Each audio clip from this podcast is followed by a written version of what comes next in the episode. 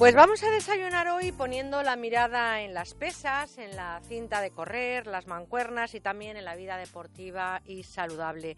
Nos tomamos hoy el primer café del día con el entrenador de moda, con un profesional que ha conseguido entrenar entre muchas personas a grandes celebrities y deportistas de élite.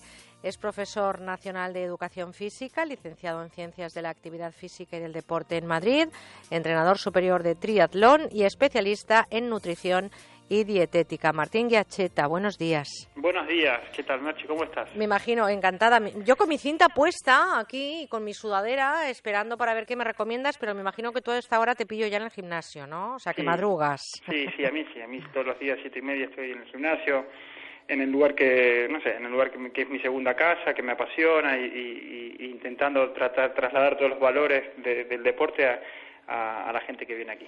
Más de 18 años de experiencia como entrenador, pero también dando charlas en empresas y un incansable comunicador de la vida sana a través del deporte y los correctos hábitos en la alimentación. Y un método que quiero que nos explique. Suena bien de entrada. ¿Qué es el método G? Bueno, ese es, ese es un poco el método con el que con el que trato de trasladar todos mis conocimientos. ¿no? El método G es un método que mm, hace hincapié, por supuesto, en todo lo que sea entrenamiento, en todo lo que sea nutrición, pero desarrollé una parte que, que, casi nadie la toca, que es, la, que es el entrenamiento emocional. ¿no? Yo siempre, siempre cuento que a lo largo de estos 18, ya creo que ya son 19 años de experiencia, eh, la gente me trasladaba mientras entrenábamos un poco sus problemas, ¿no? Entonces yo desde mi ignorancia o, o desde mis pocos conocimientos trasladaba mi experiencia entonces me he dado cuenta que era poco profesional, que o sea, yo desde mi experiencia no, no, tenía por qué tener tanto peso en la vida de los demás.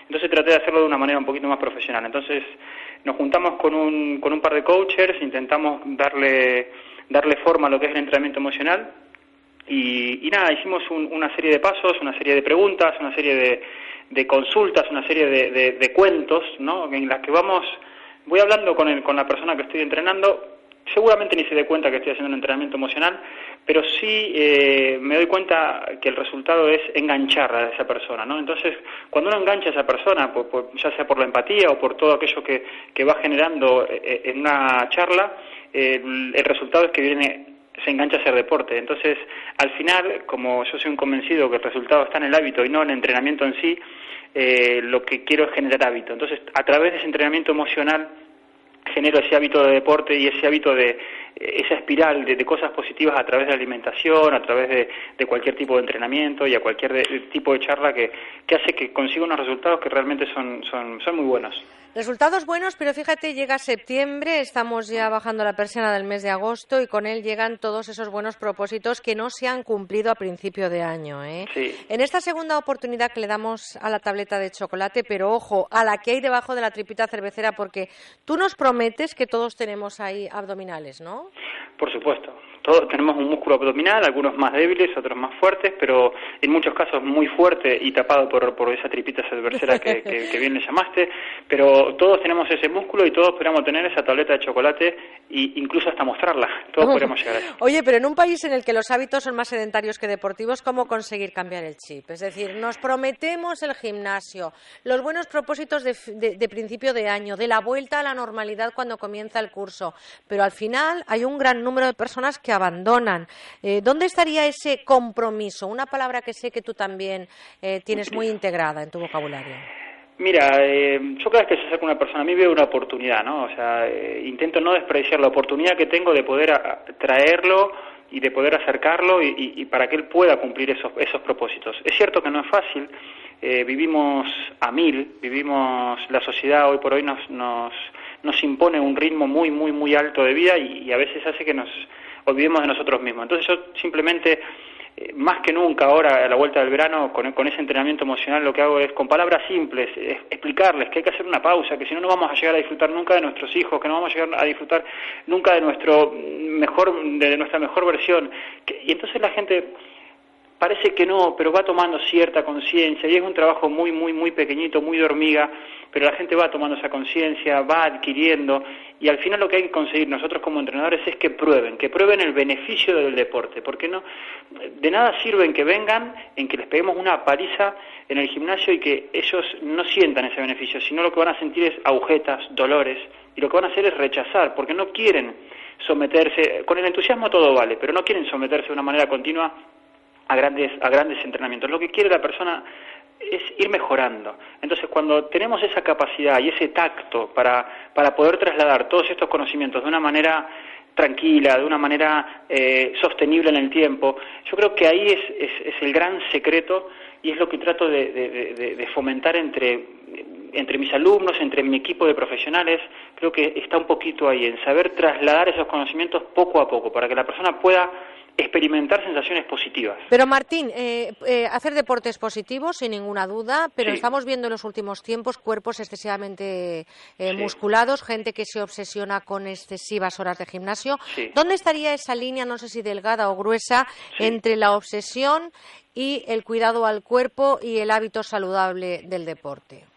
Pues esa línea es realmente muy delgada, ¿no? O sea, yo veo que hoy por hoy las redes sociales, eh, eh, eh, la web, todos todo muy, viaja mucho más rápido, ¿no? Entonces viaja mucho más rápido lo bueno y viaja mucho más rápido lo malo. El otro día veía, leí una frase que decía, si todo el mundo te dice que estás obsesionado, es que lo estás haciendo bien. Y yo, o sea, digo, ¿de dónde nace esto? ¿Cómo llega? Entonces, claro, en gente joven, en gente débil, en gente que no tiene esa personalidad totalmente establecida, eso hace mucho daño, hace mucho daño. Entonces, claro, eh, yo a veces intento a la gente decirle que busque información, pero también es cierto que a veces se encuentran información muy mala. Entonces, ¿dónde está, dónde está esa línea? ¿Dónde se corta? Es, es cuando perdemos ese sentido común, cuando, cuando en el trabajo nos empieza a ir peor o cuando nuestra pareja nos empieza a ir un poco peor porque, porque estamos continuamente eh, centrados en nosotros mismos y en nuestro cuerpo. Pero ¿cuánto tiempo deberíamos eh, dedicar al, al gimnasio, al hábito de vida saludable a través del deporte? Tú, como gran entrenador y como persona que has trabajado y sigues trabajando con muchísimos alumnos e incluso con gente, deportistas de élite, la gente normal, la de a pie, la gente como yo, vaya, ¿qué tenemos la gente de a pie, como tú y como yo, porque yo también soy una gente muy de a pie, 30 minutos al día nos pueden cambiar la vida. No, así, así de fácil. Incluso ni siquiera hace falta que lo hagamos todos los días. Podemos descansar algún día. O sea, 30 minutos al día, 3, 4 veces por semana, eso nos cambia la vida. Pero llegar al éxtasis deportivo, es decir, ¿qué podemos hacer en 30 minutos para que eso al final se convierta en algo positivo para nuestra salud? Es una pregunta un poquito amplia porque, porque en 30 minutos una persona que tiene sobrepeso solamente podría andar o nadar. Una persona que tiene un alto nivel de, de corporal puede hacer un entrenamiento súper intenso en solamente 30 minutos. O sea, eso, eso ya depende un poco de cada uno, ¿no? O sea, no, no, no, no podría responderte con exactitud qué debemos hacer. Sí es empezar de a poco, ir tratando de aumentar eh, la cantidad de ejercicios, la cantidad de kilómetros que recorremos, sí, ir muy poco a poco aumentando para exprimir esos 30 minutos. Es cierto que si tienes 45 minutos es mejor que 30, es cierto que si tienes una hora es mejor que 30 minutos. Ahora, lo que no puede ser es la excusa, la excusa de no tengo tiempo, no tengo 30 minutos. Yo cuando me dicen no tengo 30 minutos es que no me lo creo. O sea, que pudiendo mm, dedicar el tiempo mm, de la mañana y de la noche para ir andando al trabajo y volver levantándote un poquito antes, ya estaríamos dándole al cuerpo un importante beneficio. Pero por supuesto, no lo dudes, es que pasas, de ser una persona sedentaria a una persona activa. Ir un rato en bicicleta, por ejemplo, también, por, las ciudades como, como Valencia, por ejemplo, donde hacemos este programa, que es una ciudad llana. Por supuesto, como Valencia y como Madrid. O sea, eh, eh, tengo la suerte de estar ubicado en la calle Serrano y, ver 50 bicicletas que nos ha puesto eh, el gobierno madrileño para que la gente las use. O sea, hay bicicletas hoy por hoy en las esquinas. Entonces, son cosas que, realmente que lo tenemos fácil. Simplemente está en querer hacerlo, en, querer, en querer, en querer estar mejor. Yo mm, entiendo que, que es difícil eh, parar cuando parece que en el cerebro se empiezan a despertar una serie de eh, sensaciones, endorfinas, etcétera, etcétera, cuando se hace deporte. Pero sí que es cierto sí que es cierto que todos los profesionales eh, de la salud dicen que hay que hacer ejercicio. Estamos llevando a nuestros hijos a una vida muy sedentaria. ¿Cuándo empezar a hacer deporte? Y luego la tercera edad. Esos setentañeros y ochentañeros también pueden hacer ejercicio en base a sus capacidades, ¿no? Por supuesto, o sea, todo el mundo puede hacer ejercicio.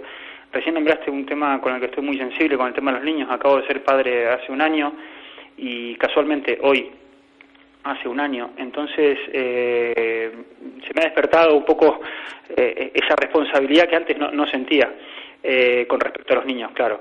y sinceramente a veces ahí estamos fallando un poquito. hoy por hoy los, los datos que se arrojan es que hay mucha obesidad infantil, eh, que no los niños no hacen todo el deporte que, que, deben, que en los colegios hay pocas horas de deporte, que extraescolarmente los niños están mucho tiempo sentados en el ordenador. Eso, ese a mí es un tema particularmente que me preocupa, ¿no? O sea, debemos, debemos educar a nuestros hijos, pero también es cierto que yo creo que una cosa es enseñar a nuestros hijos y otra cosa es educarlos. Para enseñar hace falta unos conocimientos, para educar hace falta ser entonces, ¿qué quiero decir con esto? Que, que no vale con decirle a los niños, vete a correr, vete a hacer deporte. No, hay que hacer deporte. ¿Cómo se llama tu bebé, por cierto? Martina, Martina. bueno, pues un abrazote muy fuerte a Martina, que cuando vaya entendiendo lo que ha hecho su papá se sentirá muy orgullosa, porque fíjense ustedes que ha conseguido cruzar la meta de 10 maratones y 9 triatlones de distancia Ironman. 10, ya 10, hay uno que se te escapó. ¿Cuántos has hecho? Diez, diez. Diez, diez maratones, ¿no? Y nueve, y diez triatlones también. Exactamente. Jo, pues eh, se me pues uno ya debe de costar, o sea que... Lo hice, hace muy poquito. Bueno, pues Tokio, Zúrich, Nueva York, Dubái, en fin, muchísimos sitios y además em, ha recorrido la cordillera de los Andes, parte del desierto del Sáhara corriendo, en fin, un auténtico, un auténtico deportista y por cierto que como también te dedicas a esto de la nutrición, ¿cuál sería el desayuno que nos recomendarías tomar? ¿Qué te vamos preparando ahora mismo este equipo para desayunar? Mira, eh, yo te voy a contar un poco lo que desayuné yo hoy. Yo soy una persona que, que, sí eh, tengo una vida un poco activa. Hoy me levanté con un kiwi, me levanté con un yogur, un poquito de cereales, un poquito de avena y, arranqué. Ahora mismo estoy tomándome mi infusión con limón y una manzana y yo creo que con eso eh, funcionaríamos bien. Dicho esto, hay, hay gente que, que debería perder algo de peso, entonces, ¿qué podríamos eliminar? Podríamos eliminar la avena y los cereales. ¿No? Entonces hay gente que tiene que coger algo de peso, pues tal vez se le puede agregar un poquito de sirope de ágave o un poquito de miel para que sea endulzado de una manera más natural y, más calórica. Entonces va un poco en cada persona, pero yo creo que un desayuno, cuando haya un poquito de fruta, donde haya algún lácteo, donde haya eh, algún cereal, sería lo correcto. Bueno, pues eh, cambiando ese conocido refrán, yo diría en este caso que el entrenador propone y el hombre dispone. Ojalá que a partir de esta entrevista se marque un punto de inflexión, haya un antes y un después eh, entre nuestros oyentes para cumplir esa segunda oportunidad que se le da al compromiso de hacer deporte. Y no pasa nada porque hayamos fracasado en anteriores intentos. Intentarlo de nuevo seguro que va a ser una auténtica delicia para nuestra salud. Martín, yo te quiero dar las gracias por estar con nosotros a esta hora, por compartir este ratito de la mañana, este desayuno y te mando un abrazo muy fuerte, entrenador personal y una persona que hace posible que la salud esté muy presente entre toda la gente que le rodea. Te mando un abrazo muy fuerte y un achucho muy especial a Martina. ¿eh? Muchísimas gracias, muchísimas gracias, gracias por por compartir el deseo de todos los profesionales de, la educación física, que es que simplemente que la gente lo vuelva a intentar o lo pruebe por primera vez. bueno, pues un abrazo, Martín, gracias. Besos.